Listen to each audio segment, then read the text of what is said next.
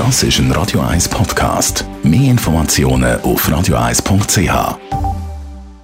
Gesundheit und Wissenschaft auf Radio 1. Achtung, ich muss ja das Thema jeweils vorleben oder mich auch so ein bisschen drin leben, ein bisschen recherchieren. Ah, ich, selber trinke circa einmal in der Woche. Also ich kann es ein bisschen reduzieren. Einmal in der Woche so eine Energy-Dose. Und da hat mir letztens mein Zahnarzt gesagt, dass der Konsum von Energy-Dosen seine dritte Säule ist. Also Zahnärzte und Dentalhygiene verdienen gut am Konsum von diesen Zuckerbomben und mh, hm, auch von diesen vielen Softdrinks. Vor allem wird ja das von Jugendlichen getrunken. In Deutschland trinken die 11- bis 17-Jährigen täglich rund 300 Milliliter Cola, Fanta oder ähnliches. Das entspricht etwa 30 Gramm Zucker. Das sind zwei Hampfel Gummibärli, wenn man so möchte umrechnen. Äh, das mit fast einer Dose. Also eben, also die 300 äh, Milliliter ist fast eine Dose.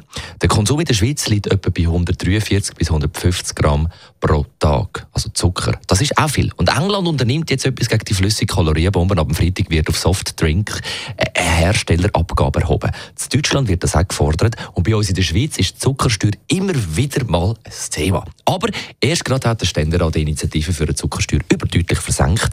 Der Zucker hat im Parlament eben eine gute Lobby, hat die SP-Nationalrätin und Konsumentenschützerin Priska Birr-Heimo gesagt. Also eben Zuckerlobby. Ich meine, Bull, Coca-Cola redet also mit im Bundeshaus. Und der Zucker hat tatsächlich die mächtigste Lobby im Bundeshaus auf seiner Seite, nämlich die Schweizer Bauern. Sie kommen die Direktzahlung für den Anbau und Zuckerrübenbauern sind Haupteigentümer von der Zuckerfabriken. Auf das ich gerade einen Schluck. Wie gesagt, ich bin auch so einer, so ein Zuckerkonsument. Das ist ein Radio 1 Podcast. Mehr Informationen auf radio1.ch.